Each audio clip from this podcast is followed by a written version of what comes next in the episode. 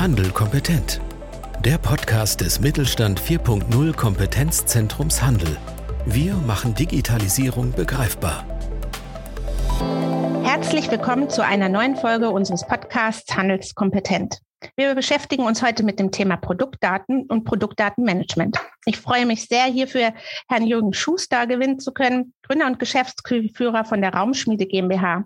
Die Raumschmiede GmbH hat also vereint drei Online-Shops unter einem Dach, und zwar garten- und freizeit.de, piolo.de und betten.de. Und ich freue mich sehr, Sie hier begrüßen zu dürfen, Herr Schuster. Herr Schuster war auch im Jahr 2020 digitaler Champion im bayerischen Einzelhandel geworden. Und auch da war das Thema Produktdaten schon ein zentrales Thema. Ich freue mich sehr, dass ich Sie für dieses Interview gewinnen konnte. Vielleicht stellen Sie sich unseren Zuhörern kurz einmal vor. Ja, guten Morgen zusammen. Ähm, zu früher Stunde dürfen wir diesen Podcast aufzeichnen. Wir hoffen, das kriegen wir ganz gut hin. Mein Name ist Jürgen Schuster. Ich bin äh, geschäftsführender Gesellschafter der Raumschmiede, auch Gründer von Garten und Freizeit vor mittlerweile 17 Jahren. Ähm, bin ähm, mittlerweile 44 Jahre alt, also schon in gewisser Weise schon E-Commerce äh. Ähm, ursprünglich, äh, weil ist mir aufgefallen, das, das Mittelstandskompetenzzentrum sitzt ja in Regensburg. Ich habe an der Uni Regensburg studiert, ähm, allerdings fachfremd, äh, Politikwissenschaften im Schwerpunkt und habe mich nach dem Studium und kurzer beruflicher Tätigkeit äh, gewagt, selbstständig zu machen im E-Commerce-Bereich, Möbel-E-Commerce, damals Gartenmöbel. Mittlerweile äh, betreiben wir weitere Shops, ähm, eigentlich Möbel Vollsortiment und ähm, Schwerpunkt Shop Betten ähm, noch. Ähm, wir ähm, sind seit 2014 Teil der WECO Unternehmensgruppe, ein stationärer Möbelhändler, so vereinen wir in der Gruppe praktisch stationäre und äh, Online-Themen und Kompetenzen. Ähm, die Raumschmiede hat mittlerweile mehrere Standorte in äh, Deutschland und in, in Polen und ähm, wir werden auch unterstützt, da kommen wir später noch drauf, ähm, aus, aus Kiew im Bereich Stammdaten. Ähm, wir sind mittlerweile gut 300 Mitarbeiter in der Raumschmiede mit einem ähm, mittlerweile Jahresumsatz von gut 100 Millionen Euro. Wunderbar. Ähm, Sie haben ja das Thema eben gerade schon an, nochmal angesprochen. Ähm, es geht heute um Produktdaten und Produktdatenmanagement.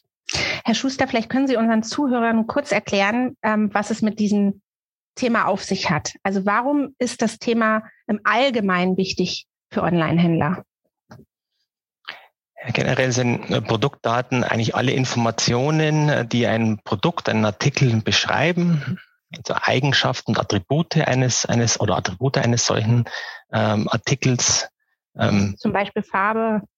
Genau, also im, im, im, genau, also Produktinf wir sprechen auch ganz gern von Produktinformationen, um das ein bisschen weiter zu fassen, mhm. wie jetzt nur, sagen wir, das ursprünglich sehr textlastige Stammdatenthema. Ähm, generell beinhalten eben diese Master-Informationen zum Produkt ähm, die eher statischen Informationen. Also ähm, viele dieser Daten, wie Sie ja als Beispiel gerade genannt hatten, sind ja eigentlich über das Gesamt über den gesamten Produktlebenszyklus, über die ganze Lebenszeit des Produktes konstant. Also wahrscheinlich kommt da das Bild Stammdaten her, wie vom Baumstamm, der halt einfach immer steht. Ähm, manche ändern sich dann auch ähm, regelmäßiger, kann sich mal die Verpackung ändern, äh, man die Konditionen natürlich ändern, auch der Preis. Und ähm, diesen, diese Daten sind jetzt unterscheiden von Bewegungsdaten, also Einkäufe, Verkäufe, Bestände, die sich halt regelmäßig wechseln. Ähm, entscheidend ist halt bei diesen Stammdaten, und das macht es letztlich auch so äh, doch kompliziert oder aufwendig zumindest, ähm, in ihrer Gesamtheit oder zumindest Teile der Gesamtheit dieser Produktstammdaten werden eigentlich im gesamten Unternehmen benötigt. Ähm, es ist natürlich irgendwo naheliegend für die Kundeninformation zum Beispiel, und das ist halt vor allem im E-Commerce noch wesentlich bedeutsamer als im stationären Handel. Wir haben ja kein Verkaufsgespräch in aller Regel mit dem, äh, mit dem Kunden und der Kunde will sich informieren äh, und will sich auch oft über gewisse Eigenschaften informieren. Das können natürlich ganz banale Dinge sein, wie eben ähm, ein Maß, ja, aber das kann natürlich auch, er mag vielleicht auch nach gewissen Dingen suchen, nach Stilen oder was auch immer. Ähm, äh, und ähm, deshalb ist es einfach sehr wichtig, ihm die Informationen ähm, geben zu können. Und das setzt natürlich auch schon früher an. Auch fürs Marketing sind die natürlich extrem relevant. Fürs Ausspielen in, ähm, in Suchmaschinen, in Performance Marketing. Ohne also mal vernünftige Datenqualitäten, den Stammdaten, Produktinformationsdaten funktioniert das eigentlich nicht mehr kosteneffizient. Ähm, und weiteres Beispiel natürlich, das man noch nennen könnte, wäre die Logistik. Wenn da die logistischen Daten mangelhaft sind, dann wirst du dich schwer tun, optimieren, Versand, optimierten Versand zu, hinzubekommen. Also von daher, äh, ich glaube, man, man, sieht einfach, dass es irgendwie, also irgendwie sind sie überall wichtig, so gefühlt. Mhm. Ähm, und leider halt oft nicht so da, wie man sie gerne hätte. Ja, haben Sie schon eine schöne Überleitung zur nächsten Frage. Also bei der Realisierung von äh, E-Commerce-Projekten ist dieses Thema meist unterschätzt. Ähm, es ist oft so, dass wenn man anfängt, das ist vielleicht auch normal, so ein Projekt zu planen, also sei es mal ganz banal, wir wollen einen Online-Shop aufbauen, dann ist das Thema gar nicht im Fokus oder steht ganz weit hinten. Man hat ja auch erstmal andere Sachen zu tun. Ähm, warum, ist, ähm, warum ist das so und was ist die Schwierigkeit oder Herausforderung beim Umgang und der Planung mit diesem Thema Produktdaten? Also ich denke mal, ähm, ein grundsätzliches Thema ist natürlich oft die Konstellation stationäre Händler geht online. Und natürlich, ich habe es vorher schon kurz angesprochen, sind ja diese Vielzahl der Daten nicht so wichtig gewesen, weil der Verkäufer kennt ja die Daten. Die Herausforderung ist eben, sagen wir, dieses Verkäuferwissen zu digitalisieren und zu gießen in, in Produktinformationen. Ähm, und da ist es irgendwo, denke ich, schon naheliegend, dass erstmal der Blick dafür nicht vorhanden ist, wie viel Arbeit im Zweifel da eigentlich dahinter steckt, weil man die Arbeit halt auch nicht so oft in dieser Ausführlichkeit getan hat. Und erschweren kommt natürlich hinzu, wenn man eine relativ breite Lieferantenstruktur oder differenzierte Lieferantenstruktur hat, ähm, dann wird es halt auch sehr unterschiedlich sein die Wege, wie man denn an die Stammdaten kommt. Und ähm, da ist man dann sehr schnell auch am, in der Realität am, am Ende, was das Thema automatisierte Beschaffung und Einlesen von Stammdaten bekommt. Da kommt man dann auch wir nicht so weit, wie man oft hofft. Ja. Okay. Also das ist, denke ich mal, so ein Punkt, ähm, der, der so grundsätzlich steht. Und dann einfach unabhängig davon, selbst wenn man das im Fokus hat und den Blick dafür hat, ähm, ist es halt schlichtweg das doch oft sehr aufwendige Tun. Oft ist dann natürlich auch systemtechnisch äh, nicht wirklich was Vernünftiges vorhanden. Also man hat vielleicht im ersten Moment in seinen Systemen gar nicht äh, die Möglichkeit, gewisse Informationen gut oder einfach äh, effizient zu pflegen, hat vielleicht kein PIM-System etc. Ähm, und dann eben diese ja, diese Vielzahl letztlich, ähm, wenn ich einen Artikel heutzutage, sagen wir, gut mit Informationen für diese verschiedenen Bereiche, wo wir Beispiele genannt haben, ausstatten möchte, dann kommen da sehr schnell Dutzende oder Hunderte Eigenschaften, Attribute äh, zusammen, die letztlich ein so, ein so ein Stamm in sich vereint. Und ähm, auch wenn, wie gesagt, auch das Thema die, die Zulieferung, letztlich bist du ja bei vielen Dingen auf Informationen von Lieferanten angewiesen. Ähm, dort mag sein, dass die Qualität sehr gut ist, mag aber auch sein, dass die Informationen nur sehr dürftig sind oder auch nicht in guten, äh, strukturierten ähm, äh, Weise vorliegen. Ähm, und selbst wenn sie das tun, dann ist es ja so, dass trotzdem für den eigenen Shop oft mal noch eine Transformierung oder Normierung der Daten notwendig ist. Also ganz ein banales Beispiel, wenn halt der Hersteller schreibt Ultramarinblau und ich hab, möchte vielleicht einen Farbfilter im Shop verwenden, dann werde ich nicht ähm, den Ultramarinblau möglicherweise verwenden, weil ich am Ende 17 verschiedene Blautöne habe, wird wahrscheinlich nicht reichen und damit eigentlich gegenüber den Kunden auch nicht antreten kann. Ähm, also das sind eben solche ja, Praxisprobleme. Äh, und ähm, ja, ähm, dazu kommt, ähm, oft fehlen einfacher Daten, die aus Lieferantensicht gar nicht so wichtig sind. Und das ist natürlich einerseits ein Nachteil, andererseits kann man auch sagen, ja, wenn immer alle Daten perfekt bei allen Händlern ankämen, wie es denn benötigt, dann hast du natürlich auch keine Möglichkeit mehr, dich zu differenzieren. Das ist ähm, natürlich auch bei sowas wie Bilddat, äh, Bilddaten, also beim Bild auch sehr offensichtlich natürlich, ja. Mhm. Wenn ich das höre, das klingt ja erstmal nach einer ein Riesenthema, einer großen To-Do-Liste. Jetzt startet da jemand vielleicht mit seinem E-Commerce-Projekt, seinem Online-Shop. Was würden Sie denn so jemanden raten, wie der vorgehen soll? Weil wenn ich das höre, schreckt mich das ja schon ab. Und ich weiß, ich muss viel machen. Ähm, ich muss vielleicht auch noch selber viel nachpflegen. Sie haben ähm, ein PIM-System angesprochen. Was würden Sie denn jemanden raten, der damit startet, so einen Online-Shop zu machen? Wie soll der denn vorgehen, damit er bei dem Thema nicht absolut ähm, aufgibt? Dann es hängt natürlich immer in gewisser, gewisser Weise auch vom, vom Scope ab und natürlich auch von, also zum Beispiel die Produktanzahl. Also wenn ich natürlich, sagen wir, mit äh, Sortiment habe, wo ich mit sehr wenigen Produkten online gehen kann, vernünftig, ist es natürlich was anderes, wie wenn ich halt tausende Artikel äh, oder sogar zehntausende listen will. Und natürlich auch da wieder im Sortiment natürlich Unterschiede. Ähm, je hochwertiger, je, je, je beratungsintensiver auch im, im stationären Handel gewohnt, desto aufwendiger wird es halt tendenziell auch werden.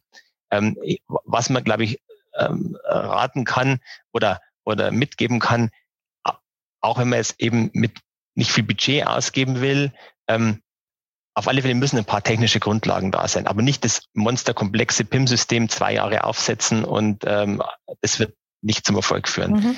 Ähm, letztlich wird es am Anfang auch einfach viel Zeitinvest sein von Mitarbeitern ähm, möglicherweise. Ja, also das, das sollte man, da kommt man glaube ich nicht drum rum. Also die, die Zeitinvestition kostet auch Geld, aber ähm, das in gewisser Weise muss das vorhanden sein. Ähm, ja und natürlich, ich glaube, man kann nicht den Anspruch haben, perfekt zu starten. Ich habe jetzt natürlich irgendwie gesagt, okay, das sind irgendwie idealerweise hat man vielleicht 150 äh, Attribute, die einen Artikel sauber beschreiben. Ähm, mhm. Naja, aber die sind auch nicht alle gleich relevant, ja. Und äh, da muss man sich möglicherweise einfach gut überlegen, was ist das Wichtigste, welche Daten äh, pflege ich wirklich zu Beginn und überlegen mir möglicherweise schon zu Beginn, wie habe ich einen Prozess, wie ich auch später nachpflegen kann, dass die auch, also wenn ich später mehr, mehr Routine habe und, und das, und das besser läuft und wieder meinen ersten Stammsortiment halt online habe, wie kann ich praktisch in einem rollierenden Prozess dann auch nacharbeiten, weil auch aus eigener Erfahrung, das fällt dann im Zweifel auch einfach hinten runter und dann hat man halt sehr unterschiedliche Datenqualität mhm. bei unterschiedlichen Artikeln. Mhm, ich glaube, das ist genau. ein ganz guter Tipp, mhm. nicht zu sagen, wir starten gleich mit der perfekten Vollversion, weil äh, ähm, Produktdatenpflege ist ja ongoing, also es wird sowieso genau. weitergehen und äh, man ist nicht irgendwann fertig. Und wenn man sich erstmal anderthalb Jahre nur mit dem Thema beschäftigt, dann ist man immer noch nicht gestartet. Also genau. weniger Perfektion anfangen und äh, gesetzt dem Fall, das läuft und man wird größer, dann hat man vielleicht ja auch mal wieder äh, ein, zwei Leute, die man einstellen kann, die unterstützen ähm, weil sonst würde man ja am Anfang, vermute ich, mit dem Thema auch sehr überfordert sein. Genau, und dann vielleicht noch ein, ein Hinweis noch, das ist natürlich auch in gewisser Weise abhängig vom Sortiment wieder. Und zwar Beispiel ist es eine, ein, ein recht bekannte Marke, die auch stark im Preiswettbewerb steht, da wird, sagen wir, das, das, ähm, da wird halt der Grenznutzen von zusätzlichen ähm, guten Produktinformationen irgendwann geringer, weil der Kunde eh gut informiert ist. Mhm. Wenn es zum Beispiel ein nicht vergleichbares äh, ist oder wenn ich das will, dass es nicht vergleichbar ist, habe eine Eigenmarke oder eben eine Nichtmarke, unter dem ich das Produkt vermarkte und der Kunde kennt das letztlich auch nicht und kann es auch nirgends einordnen, dann wird natürlich die Produktinformationsqualität mhm. auch wieder umso wichtiger. Mhm. Also auch das ist vielleicht ja. noch so ein Thema, wo man einfach differenzieren muss und nicht pauschal sagen kann, ähm, alles muss gleich dann letztlich sein, ja. Ja, genau, weil der Kunde in, informiert sich eh über das Produkt. Und wenn es ein Produkt ist, was es bei anderen Händlern gibt, ähm, ich will das jetzt nicht weiter ausführen, aber dann mhm. informiert man sich eh auch woanders. Und ähm, Genau, von daher liegen dann gewisse Detailinformationen, wenn man sagt, man will jetzt jedes Detail von Produktdaten hundertprozentig genau beim Produkt gepflegt, dann äh, äh, rechnet sich das vermutlich irgendwann auch nicht mehr der Aufwand, diese Perfektion genau, das, dann. Genau, und dann kommt es auch wieder davon, in dem Sinne auch noch davon, also woher, also wo habe ich meine die Quellen meines ähm, meines Traffics auf dem Shop klar. Und wenn, ja. also wenn ich, wenn der Traffic überwiegend über den Preisvergleich kommt, dann ist das tendenziell nicht so wichtig, weil dann hat der Kunde den Vergleich, wenn der Traffic ja. eher von mir, sagen wir, wenn der früh äh, versucht wird, äh, im Funnel abzuholen oder über generisch kommt, ähm, dann ist es wieder was anderes. Dann ja. ich, äh, dann habe ich als Kunde einfach weniger Informationen und erwarte auch mehr. Ja, sehr schön. Ähm, bei Ihnen ist es ja noch ein bisschen anders. Ähm, also wir wissen, Sie sehen, haben auch halt mit 300 Mitarbeitern eine entsprechende Größe. Aber bei Ihnen ging das Thema Produktdaten, äh, Produktstammdaten, also eigentlich Produktdaten noch einen Schritt weiter. Und zwar ging es bei Ihnen um das Thema Generierung von Produktdaten für die Visualisierung von 3D-Ansichten. Also Sie sind in der Möbelbranche Mhm. Und da ging es halt darum, wie setze ich die ganzen Produktdaten ein, um den Kunden ein 3D-Erlebnis zu vermitteln. Ja, also äh, wenn ich mich richtig erinnere, wie sieht die Couch in 3D aus? Mhm. Oder nochmal weiter, wie sieht die Couch in meinem Wohnzimmer aus? Mhm. Das war ein Projekt von Ihnen. Genau. Wie ist mhm. denn da der Stand und ähm, wie weit ist es mit der mhm. Umsetzung gekommen? Ähm, Genau, also Sie haben es äh, richtig angesprochen. Also äh, darum reden wir eben auch gern von Produktinformationen. Also ähm, über das als klassisches Stammdatenthema heraus diese Bildthematik, äh, natürlich 2D-Grafik oder 2D-Bilder sind sehr relevant. Ähm, da hat man natürlich gewisse Limitierungen, auch was ähm, das Thema ähm, entweder Nutzung betrifft, also Beispiel Lieferant hat das gleiche Bild für alle Händler, kann man sich weniger differenzieren. Man kann natürlich an Bildern dann nacharbeiten, ist aufwendig. Man kann selber fotografieren, sehr teuer und sehr aufwendig. Ähm, ähm, und so haben wir eben uns überlegt, ähm, ob wir auch Schritte Richtung äh, CGI, also computergenerierte Bilder, ähm, gehen können. Und ähm, natürlich mit dem äh, mit, mit verschiedenen Zielen. Ähm, einerseits aus diesen sagen wir, modellierten Bildern oder modellierten ähm, Informationen ähm, 2D-Renderings erzeugen zu können, ähm, um da sich eben zu differenzieren, ähm, um damit ähm, 3D-Ansichten zu ermöglichen, zum Beispiel auch in Konfiguratorenlösungen oder auch äh, das Thema Augmented oder Virtual Reality.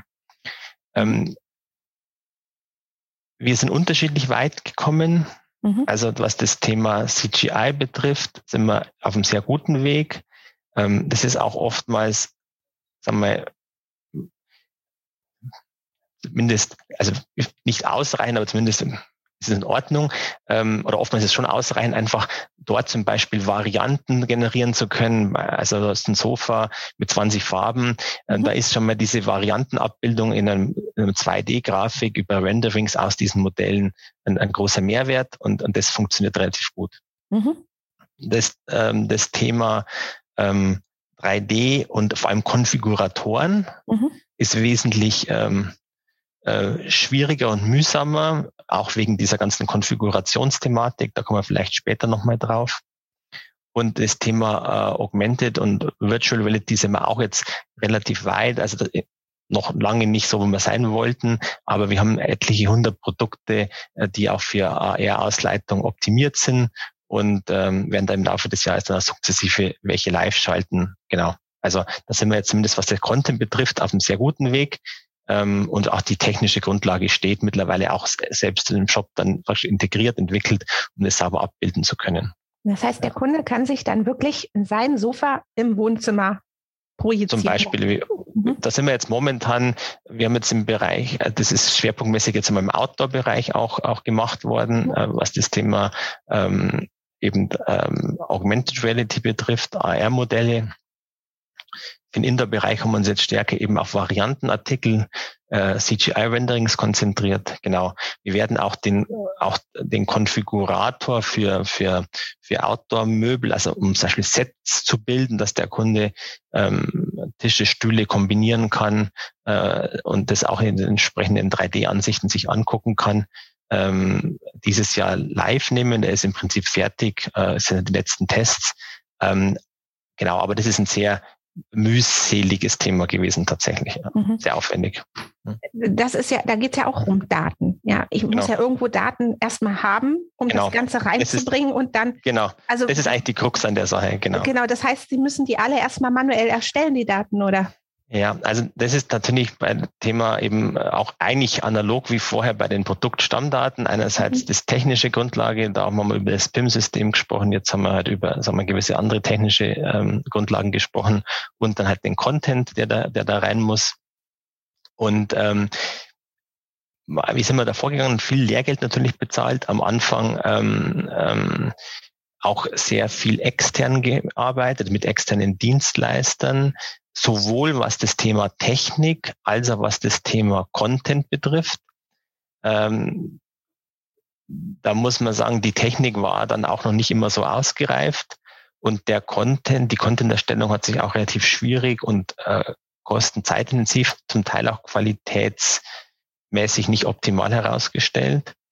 Und wir haben auch zu stark den Fokus auf komplexe Konfiguration gesetzt, statt auf äh, einfachere ähm, ähm, ja, CGI-Nutzung und, äh, und, und AR-Modelle. Mhm. Ähm, und letztlich Fahrt hat das Ganze nochmal aufgenommen, als wir wesentlich mehr intern gemacht haben. Also wir haben mittlerweile eben einige ähm, 3D-Modellierer beschäftigt, mhm. die eben ähm, diese äh, CGI Thematik und die AR-Thematik bespielen können und uns die Modelle also selbst machen im Prinzip. Also wir machen sie uns selber. Mhm. Von der Industrie kommt sehr, sehr wenig, mhm. ähm, auch in der Qualität nicht unbedingt.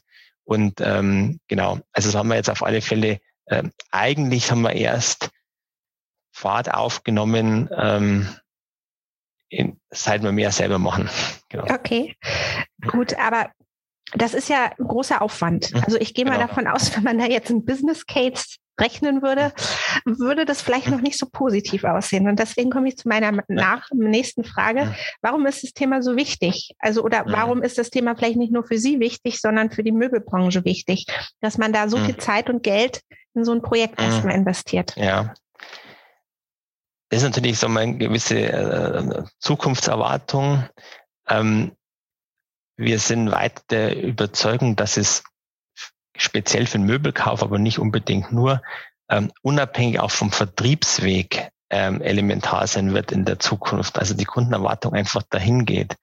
Also man denke nur an sagen wir, die typische stationäre Küchenplanung, äh, wo ich ja als Kunde auch mittlerweile erwarte, das 3D visualisiert in einer möglichst realistischen Darstellung zu sehen. Und ähm, deshalb ähm, wird es zunehmend wichtiger werden. Äh, online auch das Thema sicher äh, AR noch wichtiger werden. Ähm, wobei da kann man ja nicht mehr zwischen Online und Offline unterscheiden. Letztlich, ob jetzt das vom stationären Möbelhändler ermöglicht wird oder vom Online-Händler, dass ich mir ähm, ein gewisses Produkt äh, zum Beispiel in meinen Räumen visualisiere, ist ja letztlich egal für den Kunden. Ähm, und wir haben also die, die Indizien dafür, dass es auch tatsächlich verkaufsseitig einen deutlichen Effekt hat, haben wir ja. Wir haben ja das auch getestet mit ähm, wenigen äh, 3D-Modellen, Rundum-Ansichten und konnten dort jeweils schon eine deutliche Conversion-Steigerung feststellen. Und am Ende des Tages wird es halt so sein, denk, also sind wir weiter überzeugt, es wird noch eine lange Übergangszeit geben, wo das irgendwie differenzierend ist. Und irgendwann wird es halt einfach grundlegende Erwartungshaltung sein. Mhm. Da haben Sie so ein bisschen meine nächste Frage auch aufgegriffen. Mhm. Berechnung, ja, ähm, ja, dass so ein Projekt nicht problematisch auch ist äh, mhm. im Hinblick der Kosten. Also egal für kleine oder große Händler, mhm rechnet sich so eine Investition. Aber da haben Sie jetzt vielleicht einen wichtigen Punkt gesagt. Sie haben es getestet. Also mhm. Sie entwickeln jetzt nicht drei, vier, fünf. Jahre und investieren Zeit und Kosten und dann. Passt es vielleicht nicht, sondern Sie haben es live schon getestet und haben dann gesehen, bei den Produkten, wo Sie es mal live geschaltet haben, gab es einen Conversion Uplift. Also genau. eine Erhöhung äh, der Verkäufe, der Abverkäufe. Genau, genau, genau. Und das war praktisch Ihre Grundlage zu sagen, ja, das, das ist die richtige Richtung da investieren wir ja. weiter. Genau. Und natürlich im Laufe der Zeit auch mit schon mit Schwerpunktveränderung. Ja. Okay. Klar. Ja, wunderbar. Ich finde, das ist ein sehr spannendes Thema. Also ich kann mir das auch gut vorstellen, weil vom Kunden wird ja viel abverlangt, wenn er sich die Couch, also so gut sie jetzt mittlerweile im Internet abgebildet ist, von ich kann sie ranzoomen, ich kann äh, den Stoffmuster sehen, ja, ähm, ich habe eine sehr gute Auflösung, aber der Kunde muss immer noch selber den ja. Kopfsport verbringen und sich die Couch oder noch den Tisch, den er noch kaufen möchte, selber in seinem Wohnzimmer vorzustellen. Und Exakt. im schlimmsten Fall gefällt es ihm dann nicht, ja, weil wegen Licht oder und so weiter mhm. oder Größe es doch dann anders wirkt. Also das halte ich das für ein wichtiges und mhm. spannendes Thema. Mhm. Genau, das vielleicht auch nochmal den Bogen zum, zum allgemeinen Thema ja. Produktinformation zu spannen, auch ja. äh, auf Anfang zurückzukommen. Ähm, die Qualität der Produktinformation hat letztlich auch einen sehr, sehr großen Effekt auf die Retourenquoten. Mhm. Ähm, das, was Sie jetzt angesprochen haben, als Beispiel, wie man sich vorstellen kann, ist natürlich, wäre ein riesiger Hebel, wenn er denn umfassender schon äh, genutzt werden könnte. Ähm, aber es geht natürlich auch bei Farbabbildungen, Maßangaben, was auch immer an. Sowas, es führt dann im Zweifel zu einer unnötigen Retoure. Mhm. Wunderbar, Herr Schuster, dann bedanke ich mich bei Ihnen für das Gespräch und wünsche Ihnen weiterhin viel Erfolg bei der Umsetzung dieses Projektes. Vielen Dank. Auf Wiederhören. Mit Mittelstand Digital unterstützt das Bundesministerium für Wirtschaft und Klimaschutz die Digitalisierung in kleinen und mittleren Unternehmen und dem Handwerk.